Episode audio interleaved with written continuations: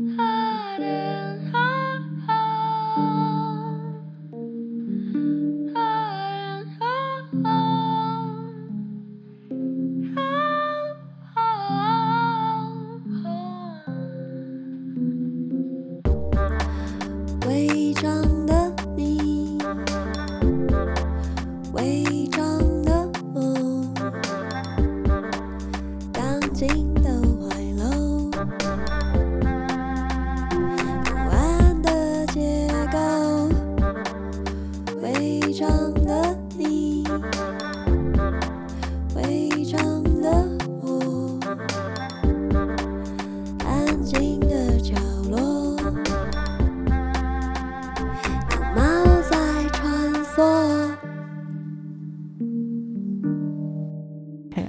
们刚刚聊了一些关于压力的部分，当然也不是把这个压力就堆给大家就算了。我们其实想要谈第二部分，就是我们到底是如何舒压的。我觉得这件事其实是蛮困难的。然后加上就是除了演员之外，我觉得严娜的所处的一个漫长的学术路，真的是我我目测我目击多年以来，我觉得压力最大的一个场域，嗯、有前几名。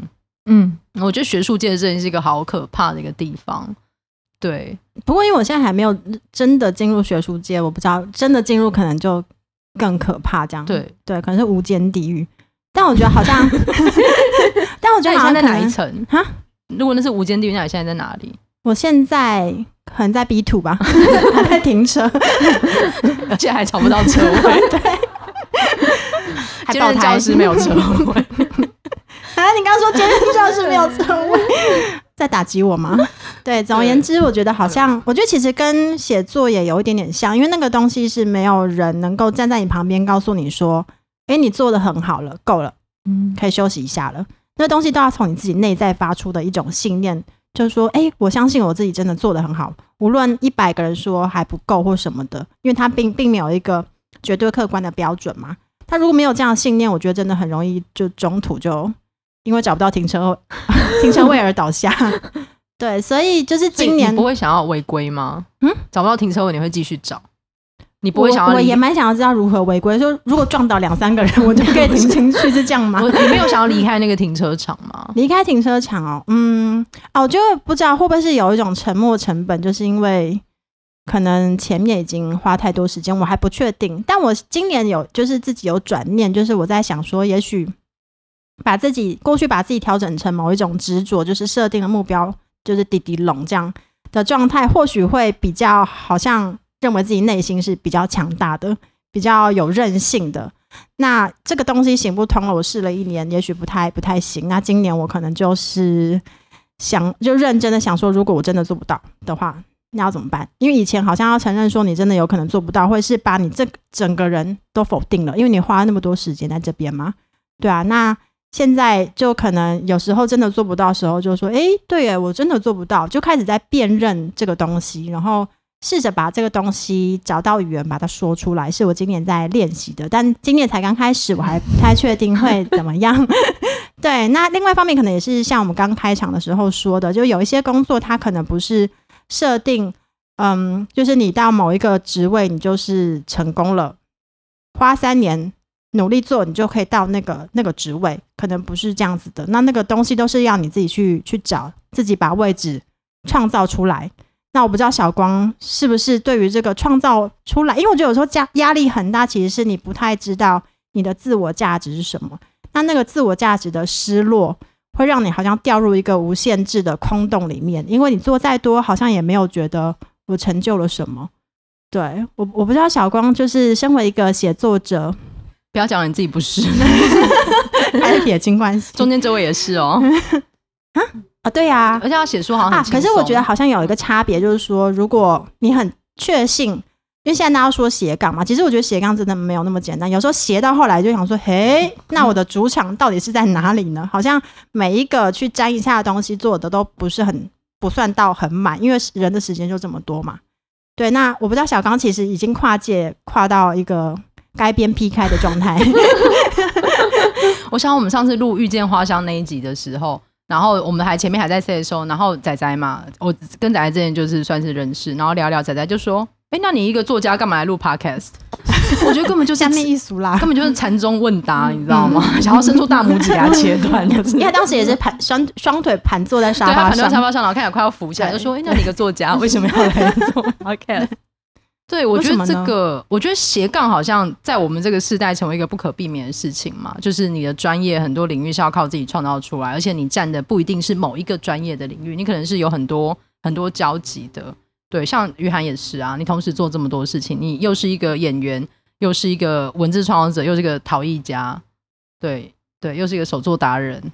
又会剪树枝，对，会做那么多事情。然后颜娜一边在学术路上狂奔的同时，还会一边丢出稿子在后面做一些烟雾弹，然后什么东西，就感觉你很像做一些掩护，你知道吗？一边跑一边把稿子丢在后面，让大家就是降低一些防心。但我有在想，会不会是因为觉得自己也许不只是会做一样事情，所以当这个事情做不好的时候，我想说，哎，没关系，我还有 B 的那个价值感。对，但。嗯、呃，也许到后来发现，哎，A 跟 B 都 没有做的很好，那要怎么办呢？那是一个很好的人，什么？你就我觉得目标当好人好，好，好做人。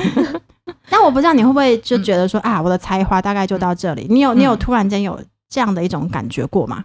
我觉得我之前，因为我前几年其实在做一个很大的计划，讲的好像现在没有，就是那个一直在做一个叫“同志百工图”的一个计划。然后那个其实这样采访到现在已经快要五年了。然后我觉得我面临的状况很像是一个收不了尾的论文。就是，而且这论文还是没有时间压力的，因为没有人会口考我，对，然后所以我不太知道要到哪里才是够好。我把它全部我访问过人摊开来之后，现在快五十个人，然后你想一想，自己想一想之后，也许有些篇章放不进去，因为可能某一些呃时间限制，或是他访谈内容不如你的预期，对，然后整个放进去字数太多，然后所以就觉得我如果要出版，我势必要删掉一些，可能要删掉十几个人。但是你会有个愧疚，是那我会不会对不起当初我听到这些故事？就是我的我的身份好像很像一个，我觉得文字创作有时候你做自己的创作，跟你在做这种访谈的资料的时候，你会觉得自己希望是一个管道嘛，让一些人的故事可以经由你被说出来，然后也会不断怀疑说，那我是不是说的不好？或者是在在查一些资料，在写的时候，令午夜梦回又觉得说我是不是忘记了哪一个族群？就是。当然，理智理智上知道你没有办法照顾到每一个人跟每一个你想做的事情，但情感上就是会有点过不去的卡，对，所以好像一方面会自我怀疑，但是一方面又觉得说，那这个东西是不是要赶快处理出来？但我在想，我自己核心有一个评量的标准，就是就是我觉得人就是讲的很大，它其实就是我们活在这世界上到底为了什么？对，就是。为什么？为什么？茫然的开始。为了对，因为我觉得，我觉得有我，我以前在看一本那个哈佛商学院的书，就是它的名书名好像叫做什么？你你该如何衡量你的一生吗？它里面讲就是人生的这些要素，你为什么会努力工作？他有一次跟一些学生讨论，那有一个东西是诱因嘛？他就说，你如果对一些商业经理人提出诱因，是你给他们很高的奖金，他们会努力工作。可这个东西是有变数的，例如说奖金提高到一定额度的时候，你其实不会让他们有更大的冲劲。那对于很多行业人来说，其实钱不是唯一的指标。他就分析出来说，那有分成两个指标，一个是保健因素，保健因素就是让你可以存活的那些东西，让你觉得健康，让你觉得安全。那你把薪水提高，然后薪水它是归在保健因素，就是你薪水够高了，那他能够做到的事情是让你不讨厌这个工作，不讨厌，他不是喜欢。对，所以有另外一个更大的因素的驱动力是，那真正使你觉得快乐、跟你有所成长、更重要的那个东西是什么？对，然后我觉得我好像很开始决定我要专职写作的时候，我就把这东西分得很开了。就是你不能在意这些东西，当然你一定要有一定的物质基础，你才能够生活。但是你你更在意的其实是那些我有没有做到某一些事情。那但很可怕的事情是，这个东西是你自己设计的。就是就是跟自己博弈的过程，对，都会自己跟自己，就是对，就是有点像是你不断的提高你的难度，这个东西我做得到吗？对，然后我要再做一点什么吗？或者是你你很想测试你的才华抵达哪里？那有时候一个故事来了，我会想说，可是我现在有办法处理这个故事吗？这是我现在说得出来的吗？我有办法把它展开成十万字吗？或是我很想写的一个故事，然后可能写个开头，但我中间去做白宫图的采访，把一个小说丢在那边。然后后来可能看了一个一个一个剧，发现它的概念跟我很像。我想我为什么还没有写？然后这东西是不是要重新来过？对，我觉得会有很多这种奇怪的过程。那当然你说跟别人说会是不一样的，但是我觉得好像变成我觉得我个人会变成一种动态平衡的在前进，哎，就是你的自我怀疑跟自我认同会成为一个永动机。对，那当然你希望你的自我认同是涂了果酱的那一边嘛？可是涂了果酱那边会落地，大家知道吗？因为它比较重。那落地你捡起来就拍拍它，这样我觉得好像会一直在 这个过程。那上面一些毛啊之类的。对对对对，如果你有养，对对对，但你知道有个东西，就是你如果把涂了果酱的那一面绑在猫的身上，你就会得到永动机嘛。因为果酱那一面永远会落地，猫也永远会落地，所以它们就会不断的翻转。你好像鼓励一些什么奇怪的事情？对对对，我平常就是都在想这些莫名其妙的事情，来减低我的焦虑。嗯，对对，可是就会想说，那我我自己知道，我还是有有有在我自己的目标上面我在推进。也许，但很可怕的事情，可能是我之前呃，就是去逛书店。然后买了一些书，然后在结账的时候，就是也戴口罩啊什么。然后店员忽然看着我就说：“嘿，小光老师，你下一本书什么时候要出？” 你知道，就是一个坠入无底深渊的过程。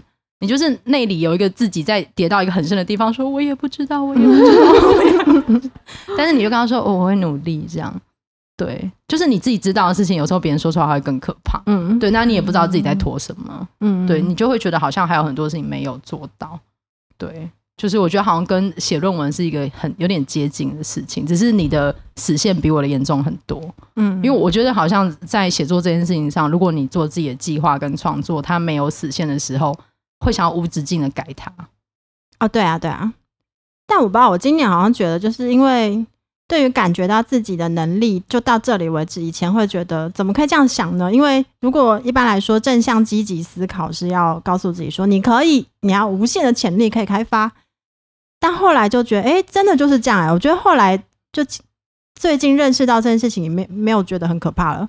因为如果认识到自己是在一个有限度的范围之内，你就能够承受就是这么多的话，愿不愿意再试试看？那试的那个代价会是什么？如果对这个认知很清楚的话，那好像失败了也没有那么可怕。因为比较可怕的是自我价值感很低的时候，你会预设自己就是目标无限的高。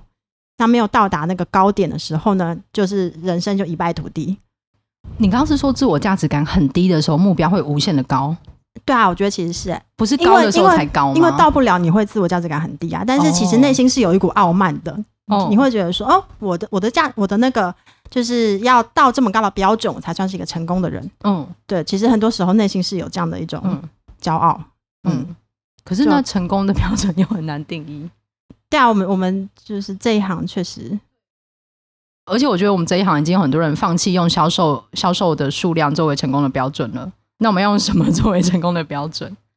就是可能只能以作者的自我感觉是否良好来作为成功的标准。对，所以回到一开始那个信念感，因为我觉得不知道我听连雨涵在聊他的作品的时候，我觉得内心有有一种敬佩油然而生的是，因为他好像很少谈说就是怎么样算是够好。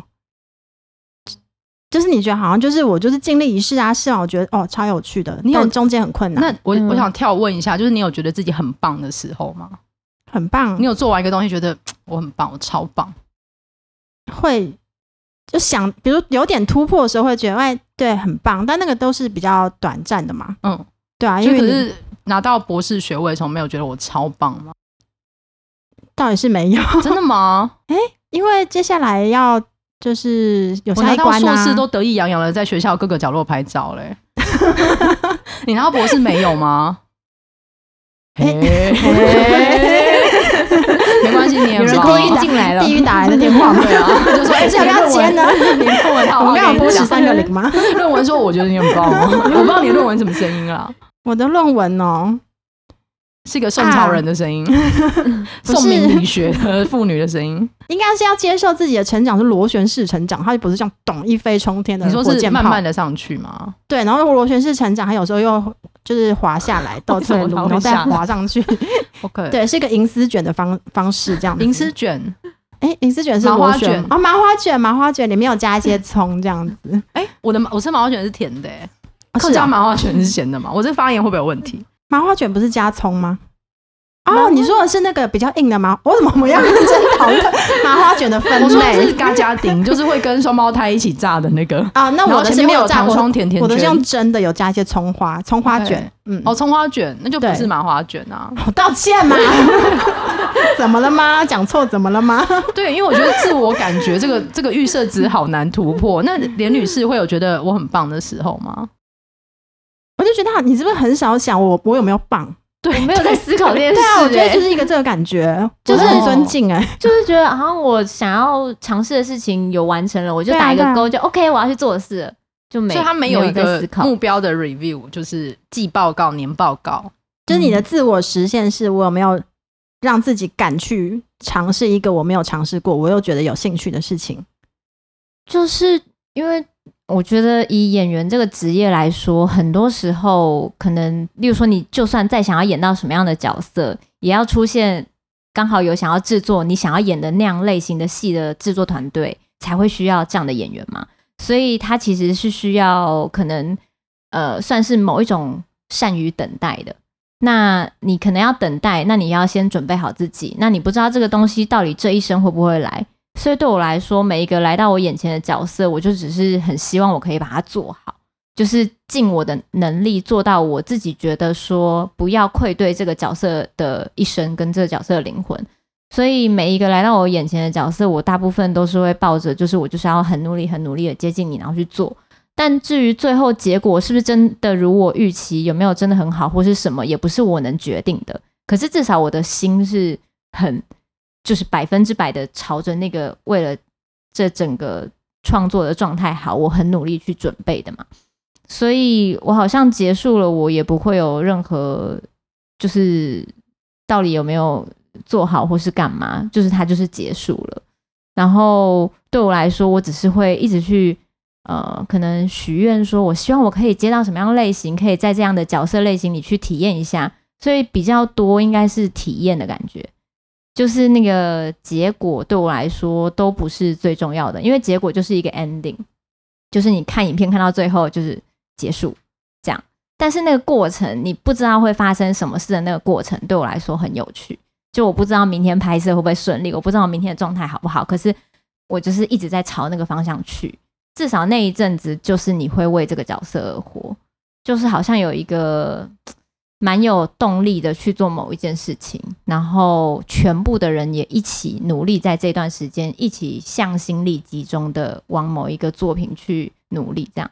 那结束了，我觉得对我来说就是一些有趣的回忆，或是一些痛苦的回忆，但是它就是结束了，就不会去定义它的好或不好，它就是我人生经历过的一个角色，嗯，所以就刚好许的愿望都一一打。那个打勾了嘛，就是 to do list 都打勾了，就觉得哎呀，我那个以前在山上，我就是呃会对着月亮许愿。我不知道大家会对着什么东西许愿。你说在我们知道唐启阳老师新月许愿之前，你就已经会对着月亮许愿了。对，毕毕竟山上也没什么人呢。那你会针对买这个类型的月亮许愿吗？就走到阳台上，打开纱窗，然后就觉得哇，今天是满月、上弦月、下弦月，就是你看得到它的时候，无差别许愿，无差别许愿，就是只要我看得到它，就没有起雾，然后我就会开始在阳台上自言自语。那你会问月亮吗？没有，我就会跟月亮说，我想要干嘛干嘛干嘛。这是罗密欧与朱丽叶的剧情。然后我就会觉得说，就是我就是把我想要的，就是告诉月亮，就讲出来，因为就是像大家会去拜拜一样，可是山上也并没有那个地方嘛，所以你就会就是跟一个远方的东西这样。就是稍微倾诉一下，然后就是有时候就聊得太开心了，然后我妈就说：“你讲太大声了，邻居都听到了。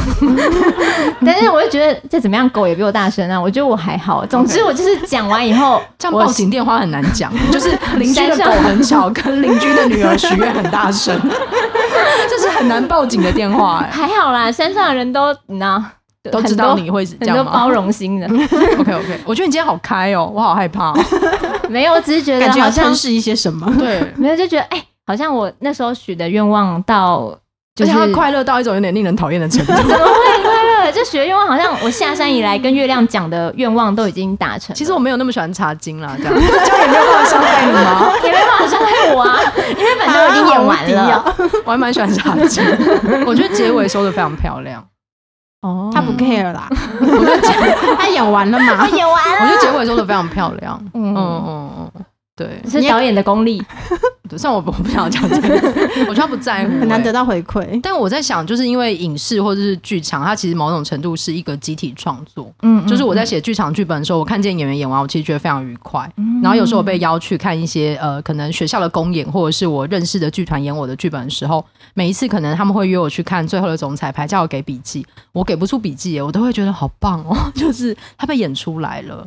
对，然后你要先从这个心心情平复之后，才会很命的说，哦，我觉得某个地方好像 你开始真的给笔记。可是我其实每个剧本都只，我都只会问一个问题，就是我每、嗯、每些每个剧本都有一个，我觉得如果角色理解这个问题的答案，他演这个角色不会有任何问题。哦哦哦，对，像之前家族排列，我可能就会问他说，你觉得对方的妈妈送送弟弟裙子的意思是什么？那如果他答得出来，而且是一个正确的方向，我觉得那没有任何问题。嗯、就他底层的东西，底层的谜，他有解开。那我觉得那个长出来底蕴不会有问题。对，我好像，嗯，作为一个编剧的时候的的快乐，好像是就是你写完之后，它就是都是快乐了。嗯，对。可是我觉得作为一个个人创作者的时候，不管写散文或小说，你在写完跟出完，好像都是压力大于 快乐。我不知道颜娜是这种感觉吗？嗯。嗯，你怎么只有我两个倒进一没有，我在想，那你下一本散文要出一本就是跟算命有关的书，哦、但是我眼睁睁看着他渐渐的从以算命当田野调查到沉迷于算命，哎、欸，超沉迷。想说，哎、欸，你有在写吗？还是你只是想算命？我有在，我有在写，这样冒犯我。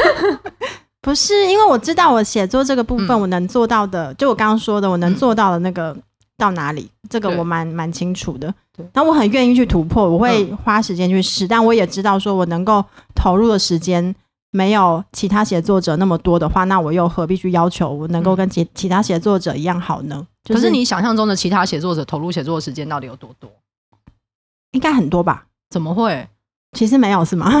哎、嗯欸，我觉得，哦、我觉得就是有一些人很长时间想，他们就是像村上春树，他们会成为某一种典范。嗯，但我觉得不一定吧。哦，但因为写论文跟就是写写就是创作，它同样都是在使用文字，但是那个语言的感觉，就找语感这个事情，它会它会让我在这两者转换之间需要花很多力气去把那个沟米平。所以在这点上面，我就确实是蛮常会遇到障碍的。但以前会比较觉得这个会困扰我，因为你当然内心会有一个理想的，你希望你能够达到的创作的那个标准嘛。但就试了很多次，你发现，哎，对，我确实能够投入的精力有限制的话，那我就接受我现在已经做到，我真的我努力了，就是就是这样子。那没关系，我下一本会比较好，就我是有这样的信念的。那下一本是什么时候会出？啊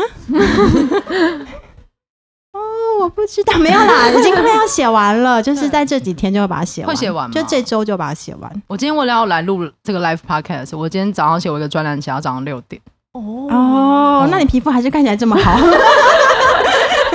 一拍如意，可以推荐一下。就是因为想要跟两位同台，我有点压力。虽然我我我，于是我用了我唯一的保养的化妆品，还是有点竞争心。我画了一点点的眉毛。对，他今天有画眉毛，我就觉得哪里，但是我好像已经把它洗掉了，就是没有，他眉毛还在。我本来就有眉毛，我只画两张，现在来，我只画两三笔，安慰自己说，我也是有有化妆，有努力啦，这样。我也是有盛装出席的这样子一个心情。那我想问，就是大家，就是我们刚刚谈的，那你是如何疏解压力？我可能先问小吉。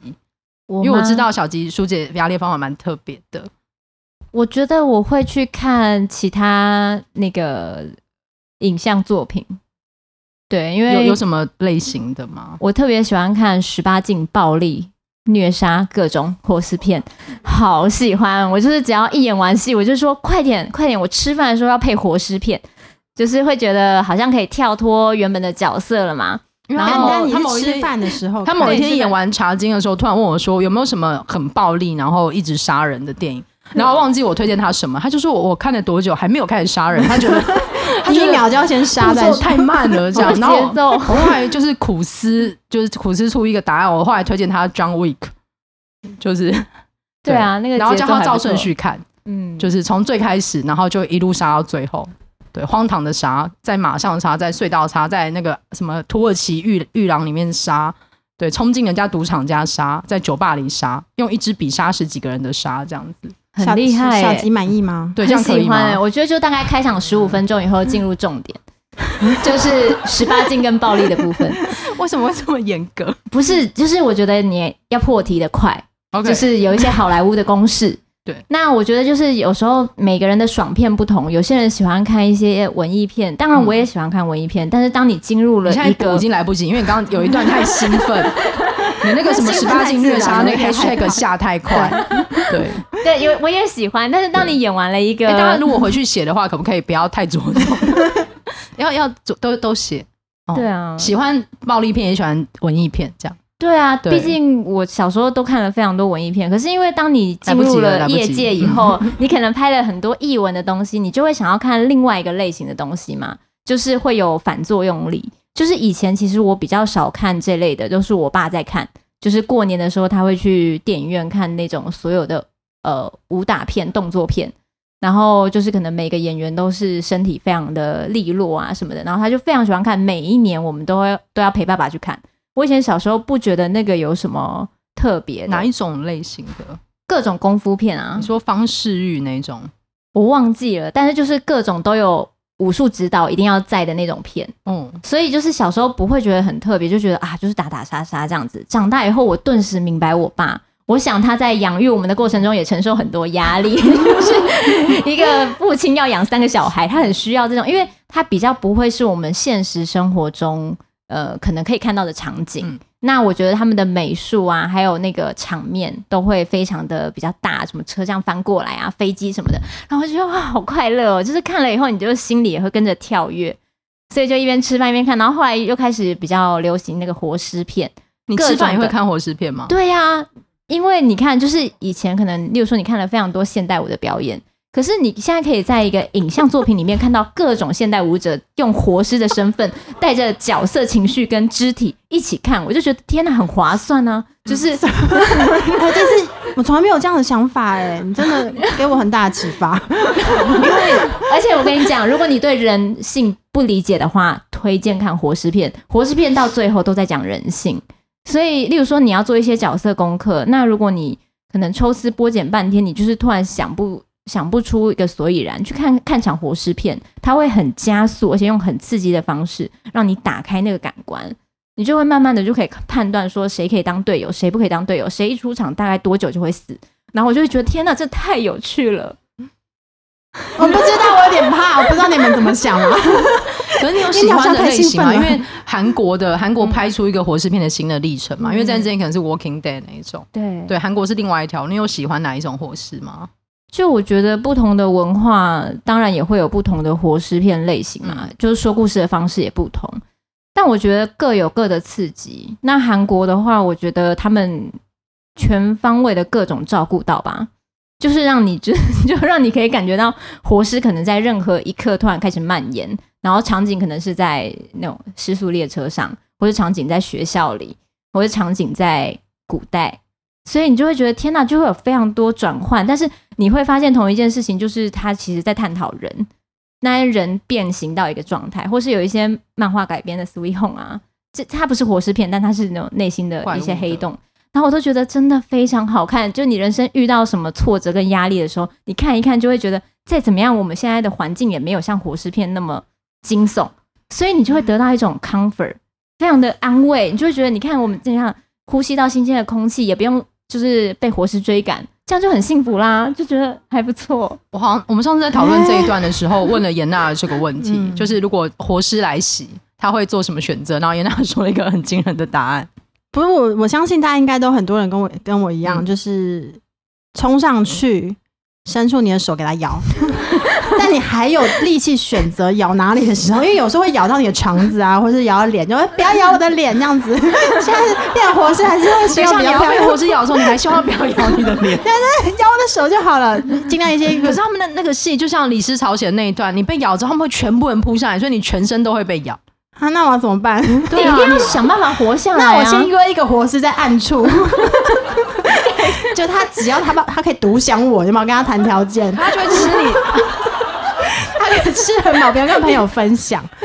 要是你的活尸，你会不会心动？你会心动，对不对？而且在刚刚开场的时候，还没有那么多活尸，我就先想好这个设计。可是你一开场就放弃，我害怕的是这件事情。不是很累，为什么要跑？因为如果越来越多活尸，它本来是怪物，那接下来呢，嗯、很多活尸你就加入他们之后，现在人类是怪物哎、欸。对不对？所以你不如你说多数嘛，以多数来看，啊、嗯。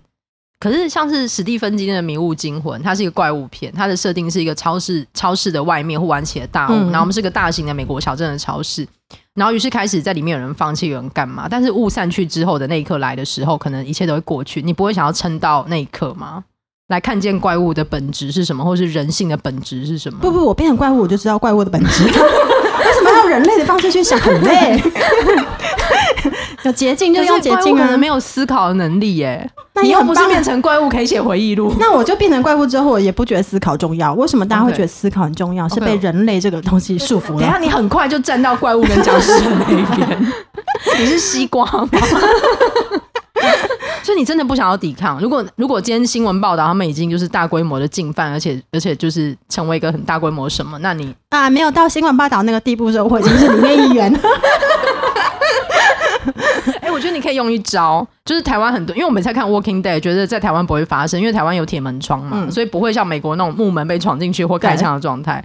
对，那你可以在你家，你找一个住在一楼的朋友，然后跟他借铁窗把手伸进去，这样就可以控制范围。对对，你就只有手被他咬，那、嗯、你就放进来，然后慢慢等尸变。对对对，哎、欸，谢谢你，谢谢。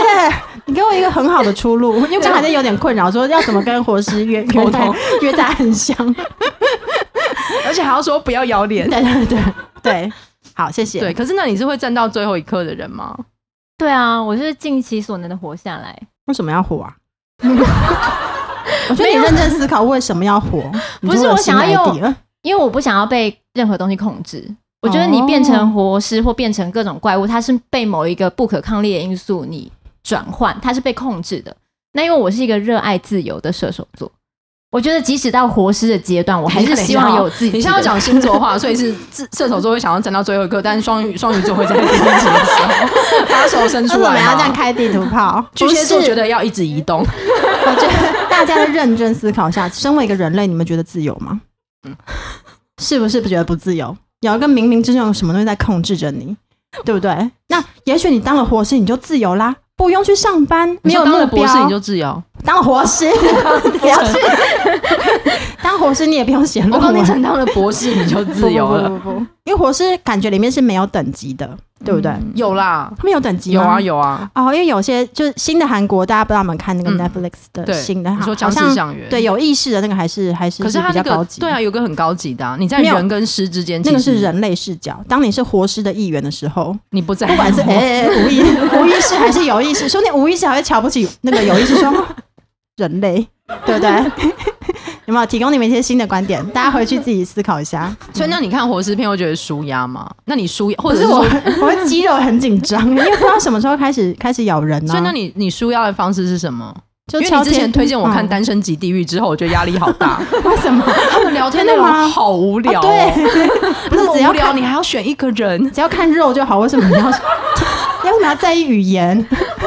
不是很多肉块在移动吗？可是你要选一个人。不用选，肉是无差别的。哦，所以你是用看肉的众生的心情在看这些东西，看很多肉在吵架跟无聊。嗯，对。哦，我忽然有点懂了。对，你懂了吧？那那你舒压的方式是什么？就是敲天使音叉吧。我要递给你吗？对啊，我们不是有一集在聊那个，就听一些舒压的音乐，然后。想一下自己人生为什么会变成现在这样？对，欸、那你现在压力更大哈？你现在有答案吗？现在有答案吗？没有答案是永远不会在这一刻、此刻、当下寻找到的，它永远在远方。你这几年为什么变成这样？所以觉得当活士比较容易？没有啦。那那你是怎么？可是如果你第一集就被咬到，然后如果你变成了那个就是半人半尸呢？你会想要出来拯救你的同伴吗？半人半尸什么意思？就是你就成为那个有特殊能力的人，你没有变活尸，但你也不会被活尸咬。那我自杀好了。你不会想要拯救人类？要干嘛？就拯救你的朋友啊！可是活尸也是我朋友啊，这样怎么办？我要两两边左右为难，我不如从高楼跳下去，了结我一生。你不想要，或者你可以躲起来安静的生活。那要干嘛？么要躲起来安静的生活？为什么要生活？你先躲起来。你现在好没有生存的意志哦。不是啊，我觉得我这样很乐观呢。你感觉不到吗？好像蛮乐观的。对啊，我没有执着，没有。现在已进入禅宗的状态。OK OK。跑。所以你现在是希望你找到，但是你还没有，你还没有说你是怎么就是在末日里面你会选择？你说我要选择哪一派哦？啊、我是不断移动派的啊，要去哪里？就是最后生还者那种系列的。那你要去哪里吗？我们要去哪里？我要等待希望得到。哦，所以你是属于等待，并且。因为我觉得你你在第一集被活尸咬了吃，跟你想办法力战到最后一刻被活尸咬了吃的，它的结果是一样的。嗯，那你为什么不在中间试试看各种可能？不是，因为你活到最后一刻，那个世界也不是你原本的世界了。可是你不知道啊，大家带着创伤活下去，你会快乐吗？你不会。与此同时，我是快乐的活尸。因为我吃了很多人，有没有感觉到我乐观的心情？所以你被咬时候转身开始咬你的朋友，因为你相信你这样会让朋友快乐。对啊，我希望把快乐感染给大家。哎、欸，你这样好像《英式路》不知道第三季还是第四季，一对疯掉的小女孩，有个疯掉的小女孩，觉得把大家变僵尸，一切就会好一点的那一个。嗯，我因为我《英式路》最喜欢的角色是 Carol。但她是一个很有执念的女性，哎，她是一个一开始被家暴非常弱，到最后认清楚一切，然后就是想办法用一人之力活下来，然后不太介入别人，但必要时间会出现救大家的人。我想要成为这种强大的存在。哦，对，所以我喜欢 Carol。那你加油，而且 Carol。对，因为你看，力战到最后一刻被咬，跟你一开始就身处被咬，我觉得一开始身处被咬这件事情很没有尊严呢。怎 么这样攻击我？人类真的是 可笑啊！是我对于这件事有 可怜呐、啊。你太快站在活尸那边了，我在完全带入活尸的心情。对，我刚也在想，是不是一开始伸手就好像比较轻松一点？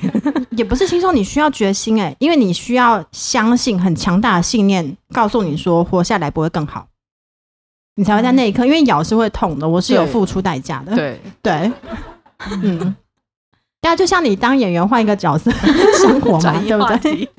没有，我觉得刚刚就是我说的非常好，从活尸片里面看到人性。嗯、因为像有一些角色，其实我是不太能理解那个内心，像我都不知道有活尸派的心理流程。我也不知道、欸。哎，你是人类，真的是。我跟你讲，他刚刚讲的那个活尸派心理流程，我就会觉得说，哦，那我就能明白《阴尸路》里面那两个小女孩的其中一个小女孩的心理历程。嗯、因为我那时候看的时候有点不太明白，为什么一个小孩他会这样想。但是他刚刚讲了那个小女孩心灵角色的一些角色自传，我觉得哦，我明白活尸派了，因为像我就是属于求生派的，就是我会很想要，你会随时在日常生活就先想好说，末日来临，我要找一些值得相交的队友一起前进。没有，就是例如说发生意外的时候，呃，希望可以找到就是比较有力的队友，伙伴对伙伴，对啊。就是会稍微想要这样，就会觉得就是一起冲出、那个。但我在想还有个方法，就是《英斯路》有个角色叫米琼，是一个带着武士刀的人。米琼为了保护自己，他会练两个他的亲友活尸在旁边。那个可以成为我不要，我要自由自在去 草原上面咬别人。你当亲友活尸都不愿意吗？当亲友活尸，我还要在干嘛？我要保护人类啊！没有，你就会在旁边晃。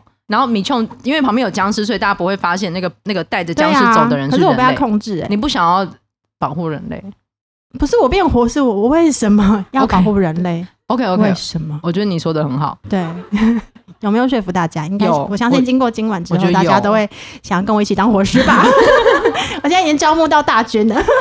我觉得很厉害，因为我每次跟朋友讨论到《阴尸路》，问说你你想要成为你最喜欢哪个角色，大家都会提人类的名字。我没有想过活尸是一个选项。对，我觉得你可以当第三集还是第四集片头有一个活尸自己一个人在草地上走，有个片头，他像人类一样非常美的自己在走，也没有朋友是吗？对，你觉得可以吗？哦，一个人没有同类，可是这样那时候我就开始自我怀疑。我想说，我这样做真的是对的吗？好，那希望大家在我们今天的整个 结束的超突然，因为我觉得进入了一个活尸派之后，已经没有办法说服你。对，也希望大家会喜欢我们今天分享的一些舒压的方式，有有比较舒压吗？我们刚好确确实好像没有分享舒压，有啊，我觉得有啊，有算是有，嗯，有啊，嗯，我觉得很舒压啦。对，没有想过连小姐的连女士的一个方式是这个，而且这样看起来大家都有看活尸片啊。对吧？大家都知道我们在说什么。我想大家压力平常应该也很大吧？要不然怎么会点开伙食片来看？你的你刚刚那个是哪 哪一个角色？有点又有点害怕了。哎呀，要咬我吗？好，好，那我们等下会问一下现场的观众会怎么选。那如果听了这集的朋友，可以告诉我们你的舒压方法，跟你在看火尸片的时候，你是你是哪一派的？对，我想要知道。对，嗯，对我我也蛮想知道。我我人生第一次遇到火尸派的朋友。那如果你这样说的话，麻烦你附上你的星座，我们想知道有没有大数据佐证，让我们知道上升跟太阳都要附，上升跟太阳都要。你你上升在哪里？是狮子啊。OK，哎，狮子不想力战。不是啊，我可以当活尸里面的。OK，对，吃比较多人的那个，因为很饿，好有竞争心哦。嗯，好，那今天我们这一集就就是非常谢谢大家来那个收听我们这一集，就是 Live Podcast 的一集。那你听到中间的声音是现场朋友的声音。那如果你有听到中间的嗡嗡的声音的话，也请留言跟我们说，这样子。嗯，对。如果大家都没有听到的话，事情就可怕了。没有，因为现场的确有没有一百多个空气作证，那个声音是存在的。嗯，对。那再次谢谢大家的收听，然后非常谢谢我们的小吉林云涵女士来上我们的节目，谢谢大家，谢谢，拜拜。好的，那就是对，那我们这一集就先到此为止。我们谢谢火石娜娜。好，谢谢，拜拜，拜拜。拜拜。